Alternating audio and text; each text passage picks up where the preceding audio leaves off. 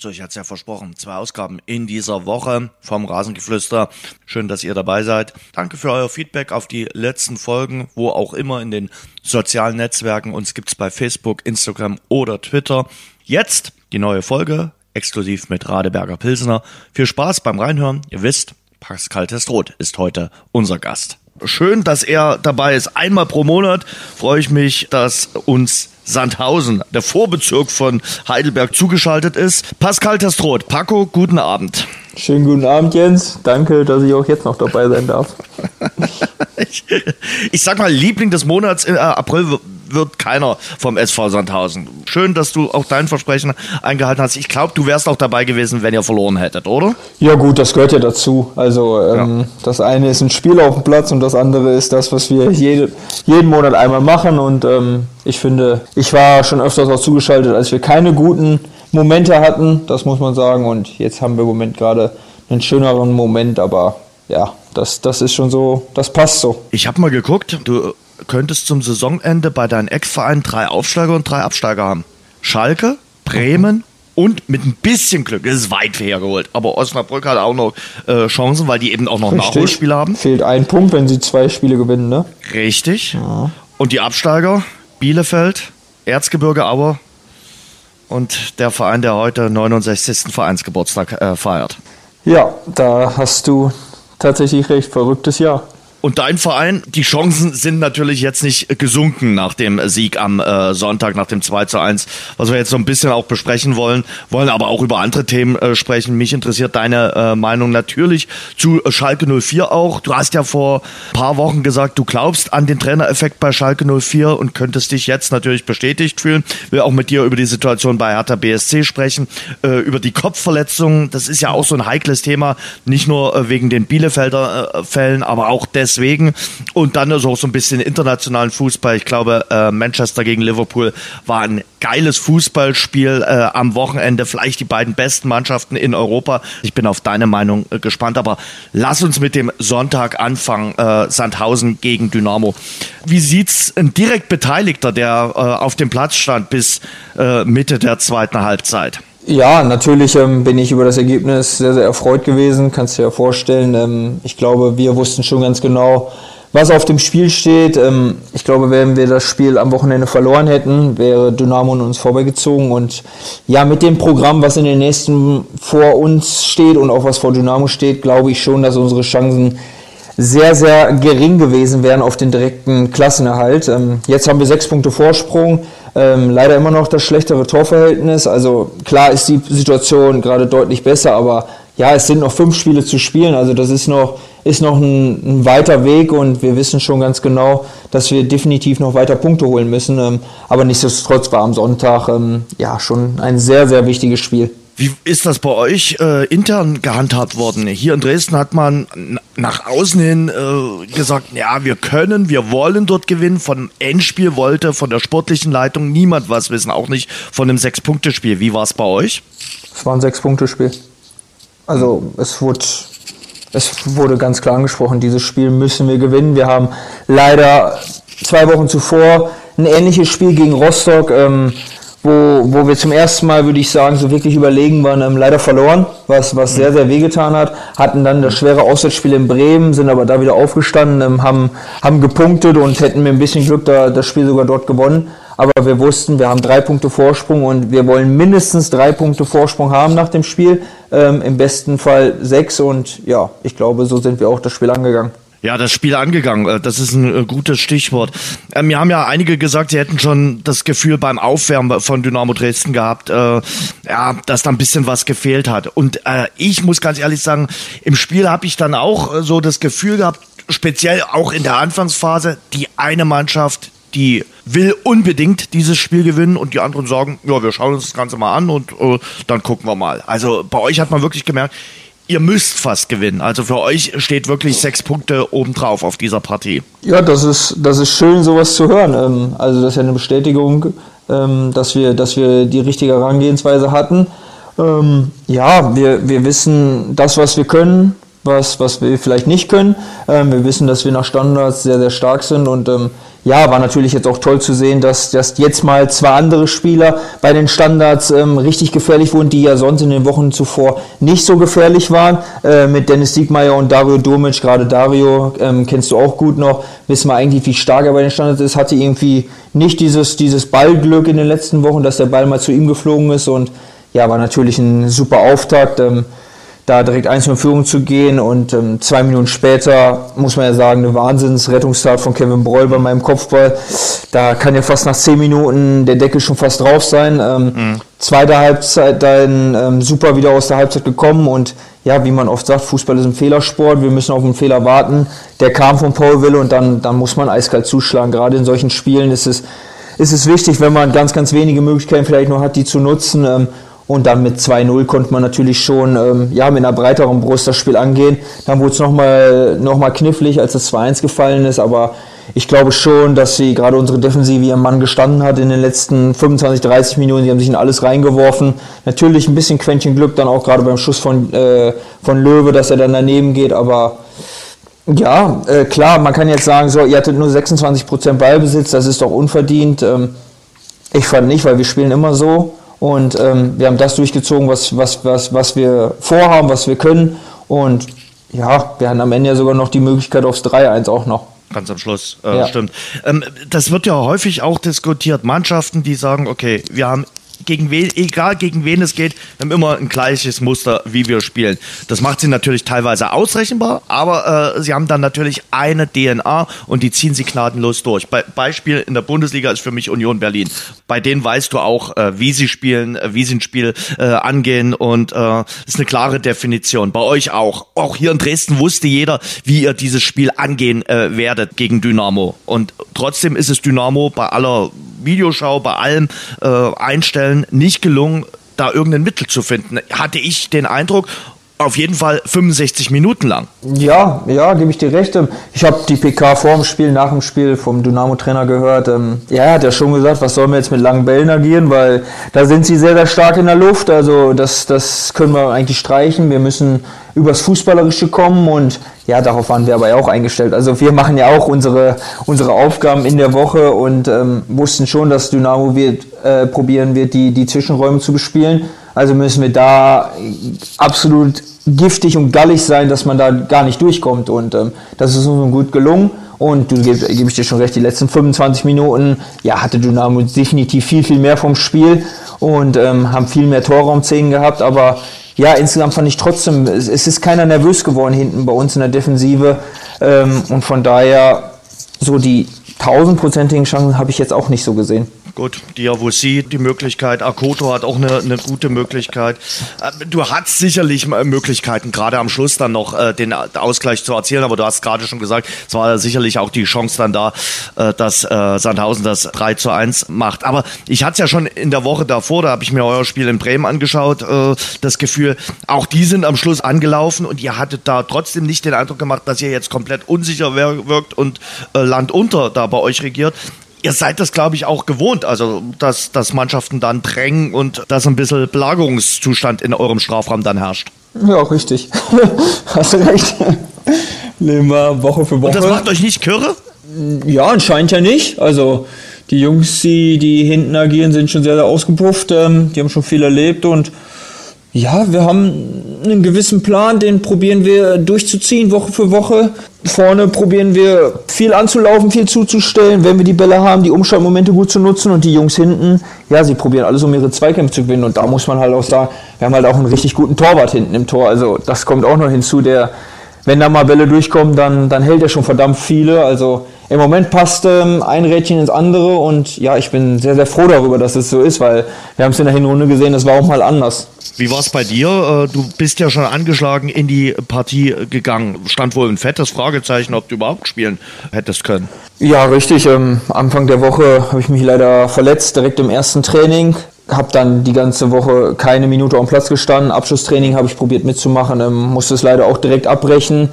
Ähm, ja, aber dann hat unser Physio die ganze Woche hart gearbeitet und dann einen Tag vorm Spiel nochmal die Zauberhand ausgepackt, um sozusagen. Ähm, aber es war klar, es war bis zum Warmmachen ein großes Fragezeichen. Ich meine, ähm, wir hatten ja auch 21 Mann äh, dabei, also da hat man schon gesehen, wie, wie, wie offen es war. Und beim Warmmachen, ja, habe ich es nochmal probiert und habe gesagt, okay, es geht, äh, ziehen wir durch. Ich meine, das war ein absolut wichtiges Spiel. Ich wusste genau, oder wir wussten alle genau, worum es geht. Und ich kann sowieso, glaube ich, ganz gut beißen, aber wenn ich in so einem Spiel wandern sonst und ähm, ja, Gott sei Dank ist der Plan dann auch so aufgegangen.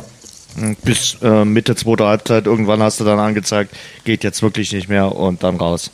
Ja, es war dann in der 70. weil dann mhm. kam zu der Stelle noch andere Stellen hinzu und da war dann irgendwann, wo ich gedacht habe, okay, ähm, irgendwann sollte man dann doch mal hören, nachdem man in der Halbzeit nochmal ähm, ja, nachjustieren musste. Und ähm, ja, das war vorher so abgesprochen. Coach hat gesagt, äh, was, was mein Auftrag ist äh, und ich glaube, den habe ich erfüllt. Und ähm, dann ist es ja sowieso oft, dass in der Offensive gewechselt wird. Also es war ja auch nicht ein überraschender Wechsel, von daher, das, das passte schon. Und ich war mit den Kräften komplett am Ende. Und ähm, ja, Maurice de Ville ist ja dann gekommen und hat ähm, 20 Minuten Vollgas gegeben weiterhin. Habt ihr bei der Rudelbildung ein bisschen Glück gehabt? Oh. Also für das Foulspiel kannst du... was lasst du? Ja, ne, habe ich, äh, ich habe es glaube ich schon so gesagt. Ähm, normalerweise für, ein, äh, für so ein Event äh, zahlt man sehr, sehr teure Preise, wenn man dann in der ersten, in der ersten Reihe stehen darf.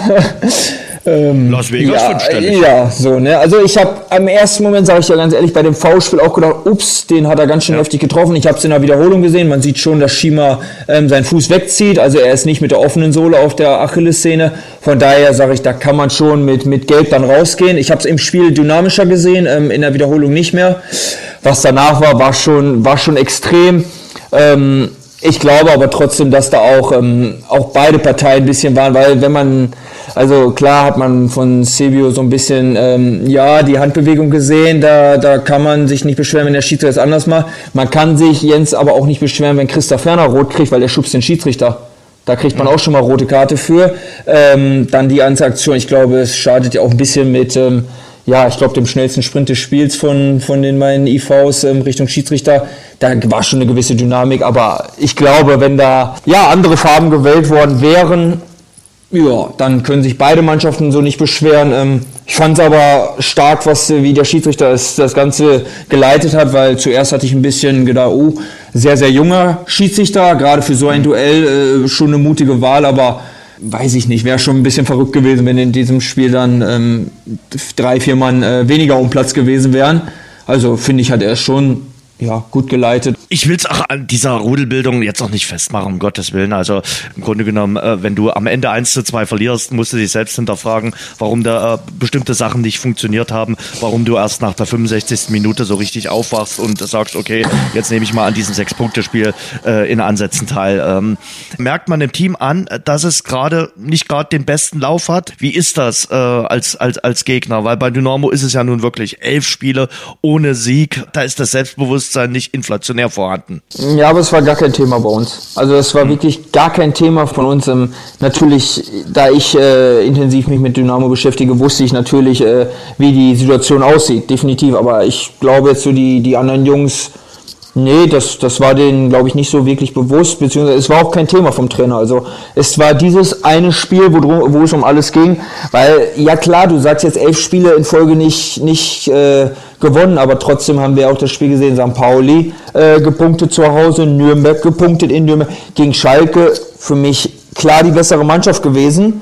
Also wir haben, wir haben, ja natürlich nicht gewonnen, natürlich nicht gewonnen, aber du siehst ja trotzdem die Spiele und äh, da ist dann ja nicht, dass man sagt, oh jetzt, weil sie jetzt elf Spiele in Folge nicht gewonnen haben, deswegen werden sie jetzt auch das zwölfte nicht äh, gewinnen. Also so war das nicht das Thema, sondern wir haben die Spiele analysiert, wir haben Dynamo analysiert, was machen sie und trotzdem haben sie uns im Spiel ja noch überrascht. Sie haben ja eine andere Herangehensweise gehabt, ähm, sie haben ein anderes System gespielt.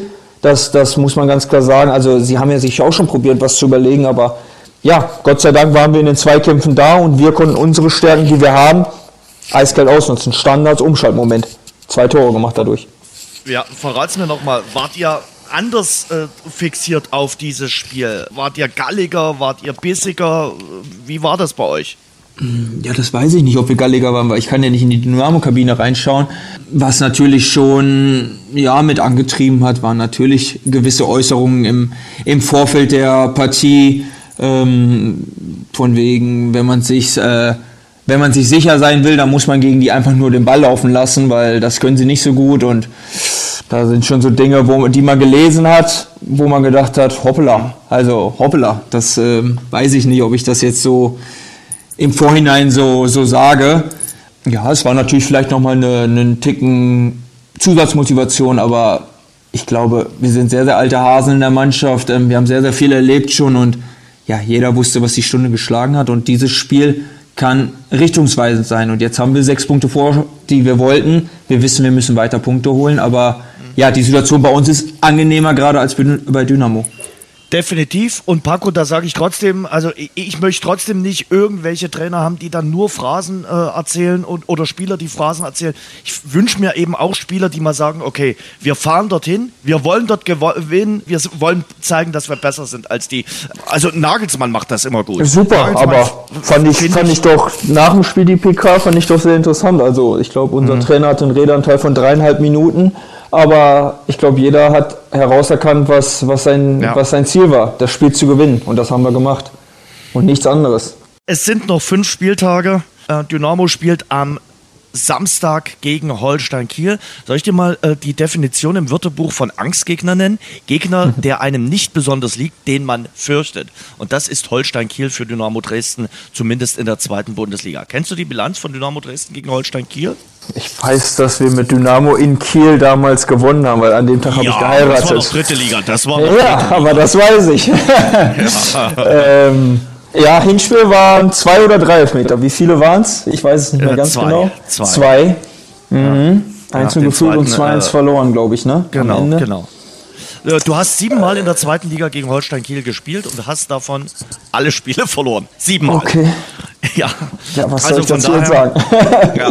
Oh, ihr, ihr, spielt gegen St. Pauli. Jo. Ähm, die müssen auch. Also die Konstellation ist äh, eindeutig ihr habt vielleicht das schwierigere Schlussprogramm, aber ihr geht mit einem deutlichen äh, Vorsprung in die letzten fünf Partien. Können wir uns darauf ja, einigen? 100 Prozent. Hast du recht. Und äh, ihr habt ja auch wieder so eine gewisse Heimstärke äh, ge gewonnen und ich glaube, ihr werdet auch nicht ängstlich werden, wenn äh, der FC St. Pauli euren Strafraum äh, belagert am Samstag. Ja gut, man kann ja von ausgehen, dass Pauli wahrscheinlich ein bisschen öfters den Ball haben wird als wir am, am Samstag. Also von daher mhm. ähm, Nein, ich glaube schon, dass wir, also ich bin mir sicher, wir werden mit breiter Brust ins Spiel gehen und mhm. werden natürlich auch am Samstag probieren, das Spiel zu gewinnen. Was dann die anderen Ergebnisse bringen, das kann man ja wirklich nicht beeinflussen und es ist ja schon verrückt in dieser Liga. Also. Und trotzdem, ich hatte es äh, in, in der letzten Folge vom Rasengeflüster schon gesagt, Dynamo kann trotzdem von Glück sagen, dass es Teams wie Ingolstadt und Aue in dieser Saison gibt. Weil mit 28 Punkten könntest du in einer anderen Saison auch im Kampf um den direkten Abstieg noch verwickelt sein. 28 Punkte nach 29 Spieltagen ist keine tolle Bilanz, muss man einfach äh, mal so sagen. 2014 äh, hatte Dynamo auch nach 29 Spieltagen 28 Punkte und vor zwei Jahren war es auch nicht anders. Ja, gebe ich dir recht. Wir, also, wir hatten ja die ähnliche Situation vor, vor sechs Wochen oder sieben Wochen noch, habe ich auch gedacht, äh, boah, ey, das wird, das wird ja eine grauenhafte Saison. Ähm, wie soll man da überhaupt noch rauskommen? Dann muss man wirklich sagen, ja, Ingolstadt hat ja, waren ja nach der Hinrunde schon abgeschrieben. Die haben sich ja in der Rückrunde eigentlich noch gefangen. Ähm, und Aue hat es halt andersherum gemacht. Eine Hinrunde, die ja nicht gut war, aber trotzdem ja auch noch nicht äh, der sichere Abstieg war, aber in der Rückrunde ja nichts geholt. Also ich glaube, da kann sich nicht nur Dynamo bedanken, sondern ja auch wir, auch Hannover, auch Düsseldorf. Also wäre ja noch mehr hauen und stechen, wenn die auch noch ihre Punkte geholt hätten. Geht es zwischen äh, Dynamo und Sandhausen im Relegationsplatzringen äh, aus oder spielt da noch jemand anderes eine, eine Rolle? Also denkst du, dass Düsseldorf, Hannover von Rostock? Nee, also Rostock ist, glaube ich, raus. Also für mich ist Rostock, Regensburg, die sind raus. Ähm, Düsseldorf, die sind auch raus. Da passiert auch nichts mehr. Ähm, ja, dann hat man noch Hannover, Kiel, Sandhausen, Dynamo. Also die vier vermutlich einer von den Aber vier. es müsste schon viel passieren. Es müsste schon verdammt viel passieren, ähm, dass jemand anderes äh, die zweite. Ja, kann ich mir nicht vorstellen. Also äh, als. Also ich, ich, ich, bin ehrlich, ich habe bis habe ich ja glaube ich auch im letzten Mal gesagt, ich habe ein bisschen Regensburg gesehen, dass sie ja, noch mit reinrutschen könnten. Ja. Aber sie haben ihre Punkte geholt und ähm, mhm. ja, jetzt ist glaube ich, ja passiert nichts mehr. Und unten? Also, dass Ingolstadt und Aue jetzt nochmal einen Lauf bekommen, auch eher unwahrscheinlich, oder? Kann ich mir Also Aue war jetzt ja wirklich gegen Hannover, war so ein bisschen die letzte Chance, so, ja. dass, man, dass man wieder rankommen könnte. Weil dann, man muss halt im Kopf haben, das letzte Spiel ist halt noch in Dresden und äh, gehe ich da mit, ähm, ja, mit, mit zwei Punkten Rückstand rein. Ähm, dann ist noch was möglich, aber man muss ja sagen, neun Punkte plus Torverhältnis. Also das sind ja schon, das sind ja gefühlt schon vier Siege aus fünf Spielen. Also mhm. nein. Gucken wir oben, da würde ich sagen, können wir es zwischen den fünf Teams ausmachen, oder? Der, ja. HSV jetzt das mit sieben Punkten Rückstand. Ist weg. Glaube ich jetzt auch nicht mehr so richtig äh, äh dran. Äh, ich glaube, die können sich auf eine fünfte Saison in der zweiten Bundesliga vorbereiten. Ich habe letzte Woche gesagt, ähm, ich vermute, der HSV wird jetzt äh, drei oder vier Spiele gewinnen, aber dann wahrscheinlich in Ingolstadt verlieren. Äh, okay, dass sie jetzt schon in Kiel verloren haben. Das ist ja echt Wahnsinn. Ja, also ich Wahnsinn. hätte gedacht, sie, sie holen nach diesem Aue-Spiel mit, ja. mit, dem Rückenwind äh, auch die Punkte in Kiel. Ja, man hat auch, ich bin ja auch ehrlich, man hat ja auch ein bisschen darauf gehofft. Also in der Situation, wo, wo Kiel ist, hat man ja schon gehofft, dass der, äh, der HSV das Spiel gewinnen wird, weil dann geht es Kiel auch immer schlechter. Die hatten auch einen sehr negativen Lauf in den letzten Wochen und äh, ja, das HSV dort wieder verliert, ist halt einfach. Aber es ist wie die letzten Jahre schon immer. Irgendwie immer, wenn man den HSV braucht, ja. äh, dann das ist er nicht da. Der April, der April, ja, der April ist nicht der Monat des HSV äh, als Zweitligist. Das geht gar nicht. Und ja. früher ist auch nicht unbedingt äh, die, die Phase der Hamburger. Ich bin mal gespannt, äh, ob sich dort sportlich äh, was tut oder ob man sagt, nee, äh, dieses Mal äh, wechseln wir nicht das Pferd, sondern wir behalten Tim Walter weiter.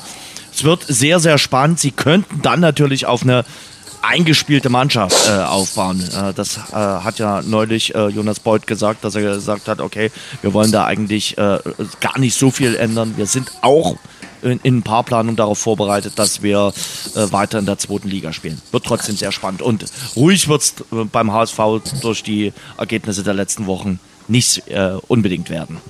Aber sie haben eben noch das Pokalhalbfinale. Richtig. Aber das, das ist, ist so ein bisschen äh, der Fakt, wo sie sich immer ein bisschen dra dran aufwiegeln. Wenn sie gegen Freiburg dann verlieren sollten, konjunktiv, dann äh, wird denen auch auf einmal auffallen, oh Gott, jetzt diese Saison wieder gar nichts. Null. Mhm. Ja, keine Ahnung. Ich finde Tim Walter, ich finde ihn einen sehr guten Trainer. Der hat eine eigene Idee und er hat eine eigene Persönlichkeit. Und ich glaube, das ist, glaube ich, ganz, ganz wichtig in Hamburg. Ähm, aber ja, wir wissen beide, wie die wie der, ja, der Wind sich dreht in Hamburg äh, schon mal schnell. Aber ich, ich fände es cool, wenn er bleiben dürfte ähm, und auch nächstes Jahr wieder angreifen würde, weil ja, interessanten Fußball spielen sie ja schon. Also sonst wären sie ja, also das hat man ja in den Pokalspielen super gesehen. Also mhm. die waren ja hochinteressant gegen die Bundesligisten. Ja, der Aufstieg steht wahrscheinlich schon über allem, ne? Und ganz oben äh, die Top 5, Nürnberg, Darmstadt, St. Pauli, Bremen, äh, Schalke. Wenn ich dich jetzt fragen würde, fünf Spieltage vor dem Schluss, äh, machen ja mal gerne mal. Aktuell? Ich habe heute geguckt, ähm, wie die Spiele denn noch sind. Und Schalke spielt echt gegen Bremen, Darmstadt, St. Pauli, Nürnberg und den SV Sandhausen. die Armen. nee, also normal habe ich vor vier Wochen schon gesagt, ist für mich Schalke 04 die Mannschaft, weil ich habe gesagt, Büskens wird nochmal ein Spirit reinbringen. So, sie haben ihr System verändert, wo man, wo man von ausgehen konnte. Sie haben Spieler wieder entdeckt, die, die ja einfach das Nonplusultra sind. Also ein Drexler, der ist für mich seit Jahren super. Der hat in Köln unfassbar funktioniert, der hat in Kiel funktioniert. Es war ja Wahnsinn, dass der Junge äh, bis zum bis vor drei Wochen mit einem Assist und einem Tor dastand bei Schalke. Ähm, da erwarte ich, ja, ohne zu übertreiben, äh, 15 und 15 so ungefähr. Also das war ja Wahnsinn. Der ist wieder da. Also von daher, die, die laufen, wobei ich das Spiel in Dresden nicht gut fand, aber sie haben das Spiel gewonnen und ähm, am Ende steigt man so auf. Bremen, qualitativ denke ich, ja, sind sie top, haben aber, klingt blöd vielleicht, aber haben gegen Ingolstadt und Sandhausen in Heimspielen vier Punkte verloren. Das sage ich, als Aufsteiger darf dir das eigentlich nicht passieren. Bin gespannt. Spielen, spielen glaube ich, jetzt in Darmstadt. Spannendes Spiel, ne? Weil Darmstadt ist jetzt auch, hat jetzt auch gewackelt. Ähm, aber jetzt trotzdem haben immer noch alles in der eigenen Hand. Also, und jetzt ein Heimspiel. Samstag also ist, ist übrigens Hamburg gegen Karlsruhe. Ja, das hätte sich äh, jeder anders gewünscht. Ne? Aber nach dem Pokalspiel verständlich, aber jetzt, äh, ja. ich glaube, Sport 1 würde es gerne nochmal umändern. ja, davon kannst du ausgehen. Also Bremen und äh, Schalke Für mich, äh, ja. schon in der in, in, der Formel 1, in der ersten Reihe, würde ich äh, mal sagen, oder? Ja, für, für mich ja. Und dann, ja. boah, Nürnberg ist ja Wahnsinn, ne? Also die marschieren ja gerade verrückt. Von der Qualität, denke ich, ist Pauli die drittbeste Mannschaft noch da oben, also die drei. Und dann Nürnberg und dann Darmstadt.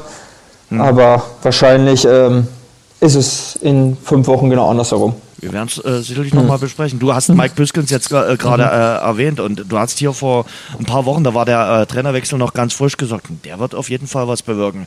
Ich glaube, er ist jetzt nicht der das Taktik-Mastermind, so wie diese ganzen jungen Trainer, die mit, der, mit dem iPad da äh, und sagen, wir müssen jetzt noch dies machen und jenes machen. Aber er hat irgendwie den Zugang zu dieser Mannschaft gefunden und hat an den richtigen Hebeln gedreht. Wenn einfach so holst du nicht vier Siege in Folge.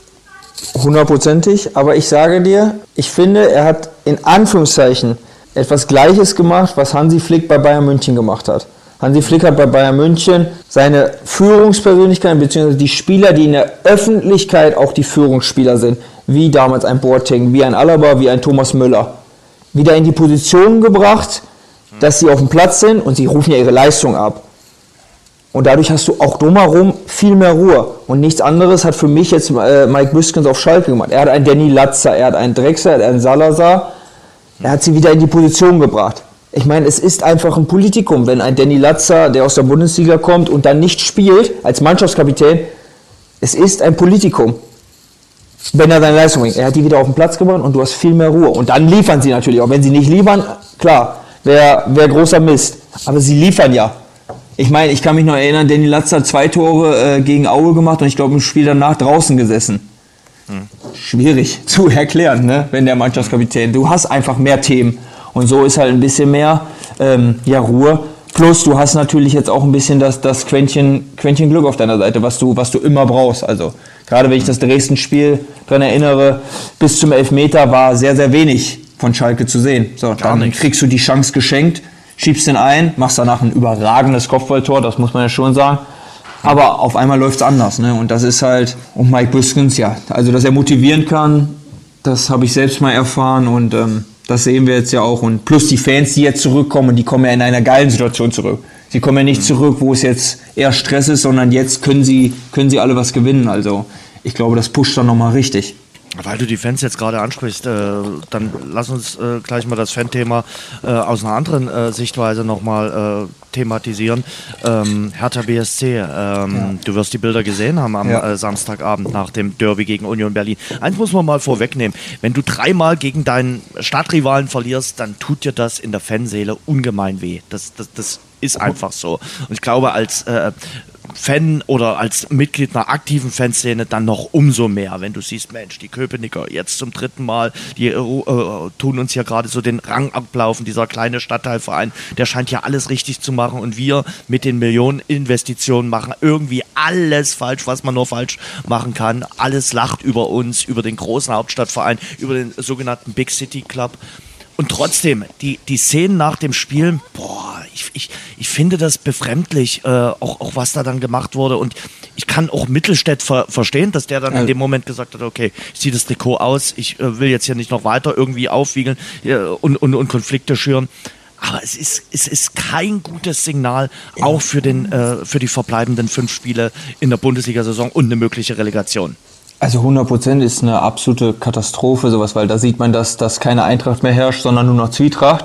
Ähm, aber ich sag dir trotzdem, Jens, wenn, weiß ich nicht, wenn ich mir vorstelle, damals in Dresden, äh, und wir hätten drei Spiele in der Saison gegen, gegen Aue oder gegen Magdeburg verloren, äh, und dann hätte Lemi so eine Ansage gemacht. Also ich, ja, die Fans sind das Herz des Vereins, definitiv. Und ja, das ist schon, ich meine, du, du schämst dich ja selbst schon, wenn du so eine Leistung bringst. Das ist ja einfach so, weil hm. du bist ja auch selbst unfassbar enttäuscht. Es werden immer viele gesagt, man identifiziert sich nicht mit dem Verein. Das ist bei manchen sicherlich so, äh, gibt aber auch genug, die sich sehr wohl mit dem Verein identifizieren und denen das sehr, sehr nahe geht. Und ähm, ich glaube, es tut schon richtig weh. Und wenn dir dann der, der Capo der Ultras oder der, der ganzen Fanbase sagt, ähm, du bist es nicht wert, das Trikot dieses Vereins zu tragen, Boah, das ist schon ein Stich ins Herz, also das muss man schon sagen. Also dann hat man eigentlich schon, dann hat man schon verloren, weil ähm, ja, im Endeffekt dafür spielen wir doch alle. Das waren schon traurige Szenen. Fand ich eben auch. Und äh, eigentlich brauchst du jetzt in dieser schwierigen Situation, wo du jetzt gegen äh, die Mitkonkurrenten dort unten spielst, ja auch gerade deine Fanbase. Also du, bist ja darauf auch angewiesen, weil du natürlich weißt, unsere sportliche Qualität, auch wenn wir gute Namen im Kader haben, die reicht offenbar trotzdem äh, nicht aus. Und dann sagst du dir, okay, dann haben wir wenigstens äh, die Fans hinter uns. Und das ist ja jetzt alles nicht gegeben. Sportlich liegt man muss man sagen, trotz des äh, zwischenzeitlichen Zwischenhochs nach dem Sieg gegen Hoffenheim weiter in, auf der Intensivstation. Aber auch das ganze Umfeld. Wir haben so oft auch über, über den Investor gesprochen, über das, was da drumherum passiert, dass es da äh, natürlich sehr unruhig ist, aber jetzt auch mit den Fans schwierig. Sehr, sehr schwierig. Ja, es gibt, es dreht sich um alles, nur nicht ums Sportliche. Ne? Ja. Das muss man sagen. Dann war ja auch am Wochenende Plakat gegen Bauer und Windhorst raus und Richtig. Ähm, ja, Thema Magath ist ja sowieso, steht ja über allem und jetzt noch mit den Fans. Was, was, was fehlt noch? Also ist im Moment keine gute Situation und wenn ich dann vergleiche, so die Konkurrenten in dem, in dem Prozess gerade, okay, Bielefeld hat natürlich ein saumäßiges ähm, Programm, jetzt gegen Bayern München, sie spielen auch gegen Leipzig, das ist jetzt schon schwierig, da Punkte einzufahren, muss man sagen, aber sie kennen die Situation und den VfB finde ich eigentlich in den letzten Wochen sehr, sehr stark. Also mit diesen Spielen, klar, jetzt gegen Dortmund, aber Dortmund ist halt auch eine, eine absolute Top-Mannschaft. Ne? Da kann man dann schon nochmal verlieren. Aber Kalajdzic gefehlt. Und der hat gefehlt. Das ist halt einfach, das macht so viel aus, es ist wie Unterschied zwischen Tag und Nacht beim VfB. Mhm. Aber die Situation ist, glaube ich, nicht so rosig gerade für, für Hertha. Und ähm, mhm. ja, dann hast du das Thema jetzt schon, dass ähm, Kapitän vom Bord geht im Sommer, nicht verlängert wird. Äh, du hast das Torwartthema, du musst ja mal überlegen, das ist gerade die, ich finde, der macht super, der spielt super, der ja. Lotka. Ja. Aber der ist ja, was ist er, die Nummer 5. Der hat schon unterschrieben ja. bei, bei Dortmund 2 in der dritten Liga. Also, jetzt ist der auf einmal derjenige, der dich retten soll. Die haben schon viele Baustellen gerade. Spielen jetzt in Augsburg und ich finde Augsburg äh, in den letzten Wochen super. wirklich, die haben das äh, auch richtig angenommen. Aber weil Augsburg auch weiß, okay, für uns geht's eigentlich in acht von zehn Fällen eigentlich immer um den Klassenhalt. Und äh, genau. die sind das gewohnt, äh, dass es am 16. April nicht um irgendwie Conference League geht, sondern die wissen, ja, wir brauchen noch Punkte für den Klassenhalt. Und das haben sie zuletzt richtig gut gemacht. Auch Markus Weinziel, muss man so sagen. Ja, finde ich auch. Gerade das Spiel gegen Mainz war sehr, sehr überzeugend und auch gegen Bayern. Du musst halt, du wusstest halt, okay, das Spiel gegen Augsburg wird gerade nicht das wichtigste Spiel für Bayern München sein. So, wir müssen es irgendwie gewinnen, aber zwischen Villarreal ähm, gibt gerade wichtigere Spiele, gerade mit der Punktevorsprung, den man hat auch auf dem BVB. Pech dann, dass du einen Elfmeter kriegst, aber so muss man dann eigentlich in München auftreten, finde ich. Magath, du hast äh, schon gesagt, okay, über Magath reden alle. Äh, jetzt äh, die letzten beiden Spiele gegen verloren. Ich sag mal, in Leverkusen kannst du verlieren, ja. aber er hat natürlich auch gegen Union Berlin gesagt, die waren die bessere Mannschaft. Das muss man einfach auch so sagen. Also Union hat das ja, eiskalt runtergespielt und die waren wirklich äh, nicht nur an dem Abend, die sind seit zwei, drei Spielzeiten wirklich die klare Nummer eins in der Hauptstadt. Also das hat man auch gesehen. Die hatten einen klaren Plan. Äh, jetzt kommt es drauf an. Jetzt muss äh, der Magath beweisen, dass er noch äh, es kann äh, mit dem äh, Retter-Syndrom. Ja, ich habe noch nie mit ihm zusammengearbeitet, also auch nicht als junger Spieler durfte ich noch. Wer war eigentlich der härteste Trainer, mit dem du jemals gearbeitet hast? Oh, Mike Walpurgis. Hundertprozentig, ja? ja. Da haben okay. wir, da haben wir teilweise ähm, dreimal an einem Tag trainiert. Also da war, da kam, wurde man um 8 Uhr ins Judo-Zentrum äh, bestellt dann um 10 Uhr auf dem Platz, dann nachmittags um 15.30 Uhr auf dem Platz und der Verlierer des Abschlussspiels ähm, durfte zu Fuß in den Wald und der Gewinner durfte mit Fahrrad in den Wald. Also das war schon, der war, war schon sehr, sehr intensiv, aber hat mir sehr, sehr viel gebracht für meine Karriere. Also bin ich ihm mhm. sehr, sehr dankbar für. Der hat einen guten Weg mitgegeben, aber war, war sehr harter Trainer, fand ich dann muss zwischen dem Osnabrücker Mike Walpurgis und dem Dresdner Mike Walpurgis irgendwie einen Unterschied liegen. Also ganz ja, hab ehrlich, ich, ich, habe nie ein entspannteres äh, Trainingslager erlebt als das unter äh, Mike Walpurgis. So, äh, ganz ehrlich, also das ja, habe ich, hab ich gehört und war auch sehr verwundert drüber. Also aber interessant. Ja, zurück zu äh, Felix mhm. Magath. Äh, der muss jetzt beweisen, dass er es noch kann. Absolut, Jens, klar. Die sind ähm, 17. Und, gerade. Und du wirst das nicht mit Medizinbällen mehr machen, sondern ich, ich glaube, er ist jetzt auch als Psychologe gefragt. Ja, aber ich finde es einfach, ich, ich, ja, das zu 100 Prozent, weil ich glaube, der Kopf entscheidet gerade viel, viel mehr als, als die Beine, weil äh, ich kann jetzt nicht in den letzten fünf Wochen mehr die Beine trainieren oder so. Da, da, das musste ich vorher erledigt haben. Jetzt geht es darum, äh, auf dem Platz zu performen und äh, abzuliefern am Wochenende. Aber ich finde es halt immer wieder interessant. So, es gab ja die ganze Geschichte, Magath kommt, dann ähm, Werner Leutert von, von Schalke haben sie ja geholt, der war ja immer sein. Und alle Jungs, die schon mal mit zusammengearbeitet haben, haben so ein paar Geschichten so erzählt. Und innerhalb der nächsten Woche standen all die Geschichten in der, in der Zeitung, dass sie das in dieser Woche gemacht haben. Also da haben dann schon echt einige geschmunzelt bei uns. Also mhm. ja, ich, ich bin gespannt. Ich bin richtig gespannt, ähm, was jetzt passiert. Aber jetzt fehlt ja noch Jovetic, äh, der schon ein Unterschiedsspieler ist. Aber ich, ich sag's mal ganz ehrlich, ich hoffe es, dass sie es erwischt, weil dadurch ist die Chance größer, dass es Bielefeld nicht erwischt. Und hm. ich würde sehr, sehr gerne mal im Olympiastadion spielen. Und ähm, wir arbeiten dafür, dass wir nächstes Jahr auch in der zweiten Liga sind und wenn die Hertha dort auftauchen würde, wäre schon, wäre schon traumhaft, weil ich glaube, es würde nicht so ablaufen. Wie, ja. Nein, ich glaube es nicht, dass es so ablaufen würde wie beim Pokalspiel zwischen äh, Dynamo und Hertha. Das war ja Gänsehaut pur, das weiß ich auch. Aber ja, im Olympiastadion. Du warst schon mal da, ich noch nie. Nee, ich meinte mit dem Stichwort, ich hab's verstanden. dass du mir nochmal gesagt hast, äh, wir arbeiten dafür, dass ja. wir in der zweiten Liga drin bleiben. Ich, ich, hatte, ich hatte so auch so ein bisschen insgeheim gehofft, dass Alois Schwarz gesagt hat, okay, ihr habt das Sechs-Punkte-Spiel gewonnen, ihr habt jetzt bis zum Samstag frei. Wir sehen uns Samstag 13 Uhr am Hartwaldstadion. Ja. Leider ist dem nicht so. Du hast Arminia Bielefeld jetzt schon erwähnt. Die haben natürlich ein knackiges Schlussprogramm. Da zumindest die Relegation zu schaffen, wird schon ambitioniert. Ja, finde ich auch, ähm, weil man ja kein Polster hat, so muss man ja sagen. Ähm, Im letzten Jahr hatte man ja schon ein, ein kleines Polster. Wird schon, wird schon brutal schwer und ja, ich glaube, es setzt sich jetzt auch ein bisschen in den Köpfen fest, so diese, also jetzt fand ich gegen Wolfsburg, fand mhm. ich zum ersten Mal eine, auch so eine schwache Leistung. Ich meine, diese wiederholte Kopfverletzung. Ja. Ich glaube, dass das trifft dich auch irgendwann, wenn der letzte Woche der, der Kapitän, ich meine, Fabian Klus ist immer noch Kapitän, hat jetzt nicht mehr viel gespielt, aber ist ja trotzdem immer noch der Kapitän. Boah, wenn man sowas miterlebt, jetzt erlebt man nach fünf Minuten gefühlt äh, die nächste Mal, also da schluckt man dann, glaube ich, schon. Ich glaube, das nimmt dich auch mit als äh, Fußballer. Du hast gesagt, Fabian äh, Klos, dann Cedric Brunner jetzt. Bei Brunner ist es offenbar nicht ganz so ja. schlimm. Aber trotzdem, diese Kopfverletzung ist natürlich ein Thema, was auch sehr sensibel zu behandeln ist, weil man natürlich auch darüber redet, welche Folgen so etwas haben könnte. In, anderen Sportarten, äh, American Football und auch Basketball, wird äh, in den USA das noch schärfer gehandhabt als hier in mhm. Deutschland. Ähm, wie gehst du mit diesem Thema um, als jemand, der natürlich auch hin und wieder mal zu einem Kopfball hochsteigt, zum Beispiel? Ja, schwierig. Also ich wirklich Gedanken drüber mache ich, mache ich mir nicht, sage ich ganz ehrlich, weil ich glaube, wenn jetzt so, ich weiß nicht, ob es darauf hinaus wird, aber in den, in den neuen Konzepten der Jugend ist ja schon so, ich glaube, mhm. irgendwie Kopfbälle verboten so ein bisschen. Wenn das jetzt im Herrenfußball wäre, dann könnte ich gefühlt aufhören mit Fußball so, weil mhm. ist somit meine größte Stärke, der, der Kopfball. Ähm, aber ich finde schon die, die Ich glaube, dazu wird es auch nicht kaum nee, kommen. Aber diese Dynamik in diesen Zweikämpfen ist schon, ist schon extrem geworden und ähm, ich habe es beim ersten Mal zum Beispiel bei Fabian Klos ja miterlebt, wie er damals äh, mit Idrisu aneinander geprallt ist und einfach ein Loch im Kopf hat, einfach ein Loch im Kopf hatte.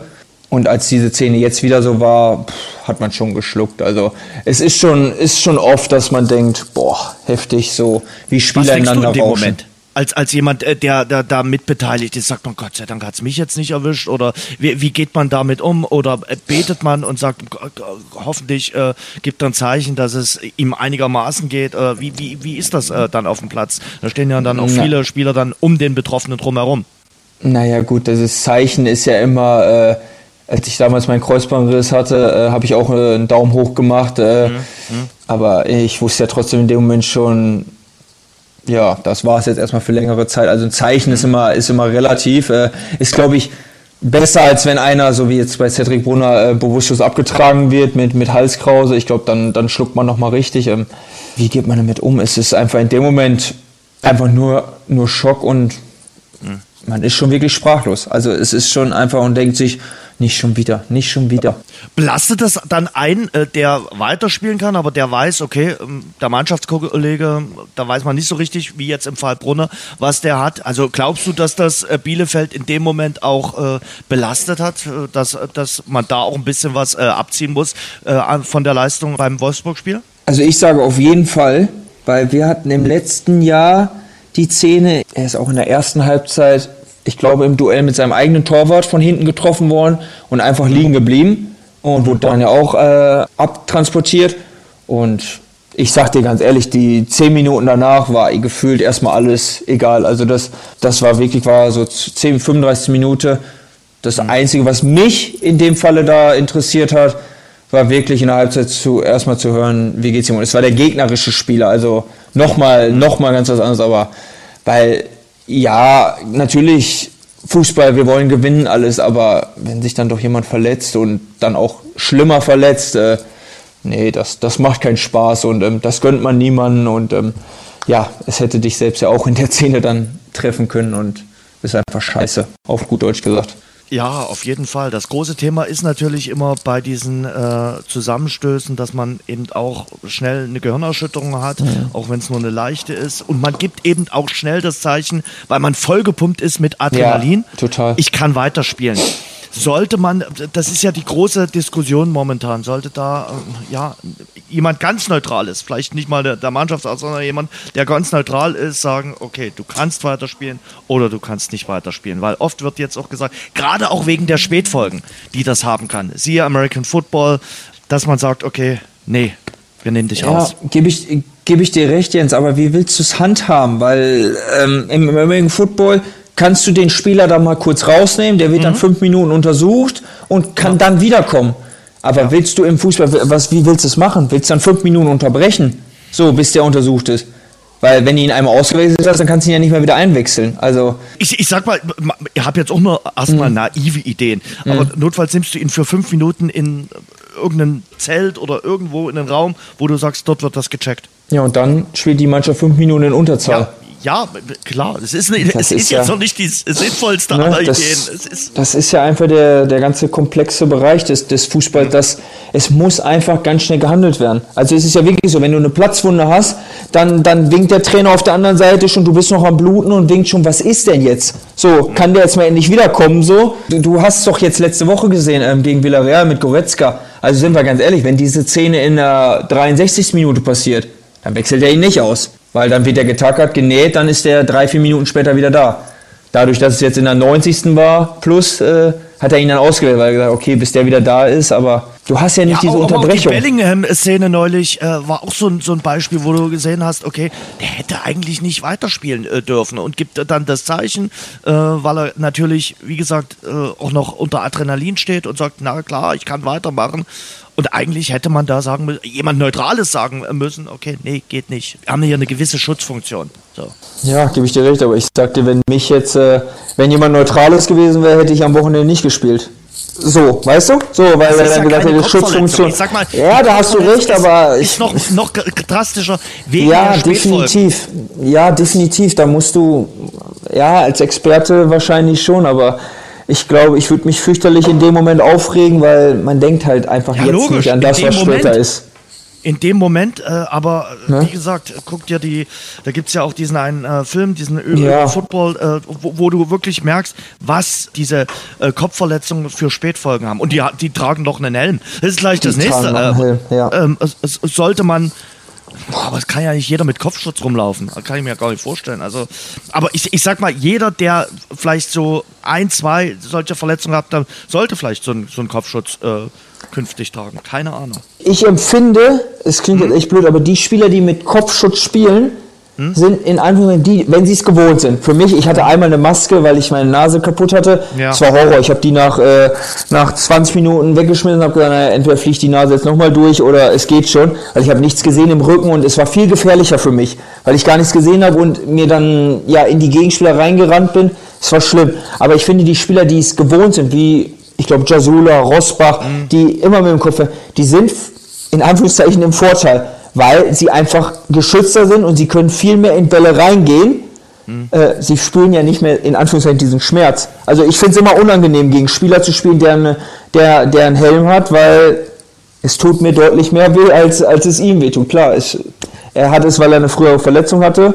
Die hätte ich auch nicht gerne, aber ähm, das ist immer so schwierig, finde ich. Schwierig. Hast du mitbekommen, Leipzig hat sich heute einen Torhüter geholt, ja. den verpflichten die ab 2024. Äh, großes äh, Talent äh, aus Belgien, aus äh, Genk. Äh, Martin äh, van der Voort ist sein äh, Name soll irgendwann mal die Nachfolge von Guyashi antreten. Es scheint der absolute Torhüter dort in Belgien zu sein. Aber ab 2024 ist auch mal ein mutiger Move, sowas äh, zu machen. Im Handball höre ich sowas immer häufiger. Da werden äh, auch immer Verpflichtungen gemacht, die dann erst 2023 oder 2024 zum Tragen kommen. Im Fußball ist das eher seltener, oder? Dass man schon zwei Jahre vorausdenkt und äh, Transfers macht, gerade in der jetzigen Zeit. Ja, definitiv, aber du musst ja sagen, ähm, Leipzig ist ja gut aufgestellt im nächsten Jahr. Also mit, mit Gulaschi und mit Janis Blaswig, also kennen wir beide gut, ähm, sind ja gut aufgestellt und du siehst ja noch in Gulaschi, so, der sollte ja noch ein, zwei Jahre auf jeden Fall spielen. Ähm, und das ist doch clever, wenn du jetzt so vordenkst. Ich weiß nicht genau, wie es ist, aber man hat jetzt auch gelesen, irgendwie mit gewissen Leihspielern darfst du ja nicht mehr so hantieren, wie, wie es früher mal war. Da gibt es mhm. ja irgendwelche Obergrenzen und ähm, jetzt wird es halt über diesen Weg probiert. Ähm, ja, du sicherst ihn dir jetzt schon, aber lässt ihn noch zwei Jahre dort dich weiterentwickeln und da, Jens ist ja im Endeffekt das Gleiche. Wenn er dann so sich gut weiterentwickelt, mhm. äh, wie sie vermuten, ja, dann wird er in zwei Jahren kommen. Weißt du selbst, und wenn es nicht funktioniert, dann wird er wahrscheinlich nie in Leipzig auftauchen. Also dann wird er, wie die anderen, die Leipzig auch alle hatte, irgendwo in Holland spielen oder, oder sonst wo. Ist interessant, aber passt für mich irgendwie auch wieder zur Philosophie von Leipzig. Die Nachspielzeit. Internationaler Fußball. Hast du am Sonntag noch äh, die Chance, äh, bei Manchester gegen Liverpool kurz reinzuschauen? Ja, habe ich gehabt. Ähm, ja. War ein sehr, sehr gutes Spiel. Äh, das war Wahnsinn. Sonntag dann nicht mehr sehen können, aber das muss man schon sagen. Ich habe mir dann nochmal am Montag eine Zusammenfassung angeschaut. Also da trafen schon zwei Schwergewichte des europäischen Fußballs aufeinander. Ganz ehrlich, Jens, fandest du es qualitativ besser als sonntags nachmittags? Ansatzweise. Was war das? Also, das war ja, das war ja alles, wo man sich Fußball von erträumt. Da passt ja jeder Pass, die Geschwindigkeit, der, jede, jeder Schuss. Gigantischer Fußball. Also die hätten von mir aus auch drei Tage durchspielen können und äh, ja, man hätte zwischendurch geschlafen und wieder reingeguckt. So. Also das war ja Fußballvergnügen und ähm, ja, geil. Könnte es ja noch mal geben, äh, die Partie. Also jetzt am Wochenende gibt es ja im, im, im Pokal und in der Champions League auch nicht ganz ausgeschlossen. Gut, das würde es dann frühestens im Finale, Im Finale geben. ja. Also ich habe nach dem Spiel in dem Moment gedacht, ähm, gib den beiden doch einfach die, die Meisterschale und gut ist. Also was sollen die noch mehr machen? Und wenn man die Statistiken dann sieht, was haben die beide? 385 und 384 Punkte seit, weiß nicht wie viel Spielen jetzt. Äh, also war schon, war schon echt geil die beiden für dich auch die Favoriten auf den Champions League-Sieg beziehungsweise auf das Finale in Paris? Nein. Manchester City spielt jedes Jahr fantastisch und äh, weiß ich nicht. Ähm, ein Spiel gibt es immer, wo sich Pep Wollte ich sagen, ne? Dann kommt wo der, Taktiktage falsch rum Wollte ich sagen, dann kommt der, kommt der AS Monaco vorbei und äh, Pep Guardiola hat eine Idee zu Hause. Also ja. der wird sich nochmal was ausdenken im Halbfinale gegen, vor allen Dingen, du kannst ja auch nicht sagen, Favorit, wenn nicht. Also für mich ist eigentlich, muss ich dir ganz ehrlich sagen, Real Madrid nicht Richtig. so gut wie in den letzten Jahren, aber was die abliefern, gigantisch. Also gegen Paris waren die für mich vorhinein chancenlos.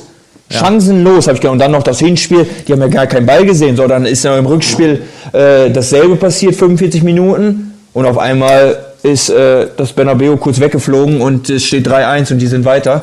Also, und jetzt gegen Chelsea, auch da klar, die ganzen Geschichte drumherum bei Chelsea ist natürlich noch was anderes, aber für mich war trotzdem Chelsea Favorit und im Halbfinale Man City gegen vermutlich Real Madrid, nee, dann, also gegen Real Madrid bist du nie Favorit, also also ich würde jetzt dagegen setzen und sagen, mindestens eine englische Mannschaft äh, steht im ja, Finale. Vermut, also vermutlich kein, schon. Vermutlich schon. Nicht mutig. Äh, Nein, das war schon Nonplusultra am Wochenende, muss man wirklich sagen. Ne? Ja. Das war schon wow. Äh, das hat Spaß gemacht. Sind alle Ostereier äh, schon besorgt äh, für das Osterwochenende, Paco? Na klar. Sehr schön. Das freut mich. So. Dann fehlen nur noch die drei Punkte im Nest. Ich, Hoffentlich. Ich habe ich hab ja noch äh, so, eine, so eine ganz leichte vage Hoffnung. Ich kann dir frohe Ostern wünschen, schöne Ostern. Für deine äh, beiden oder für deine drei Mädels natürlich einen tollen und reichen Osterhasen. Ja. Drei Punkte, das lassen wir mal jetzt dahingestellt. So. Verstehe ich auch alles, aber. Du ähm, wünschst mir jetzt auch keine Heimsieg gegen Holstein Kiel, oder? Ja, normal wünsche ich Dynamo immer einen Sieg. In der jetzigen Situation ist halt eine spezielle. Es ist halt ganz klar. Und ähm, weiß selbst, dass ich das nicht gut finde, wie es so ist. Ähm, aber ist doch klar, dass äh, ich mit meiner Mannschaft mit Fieber und erst danach die anderen kommen.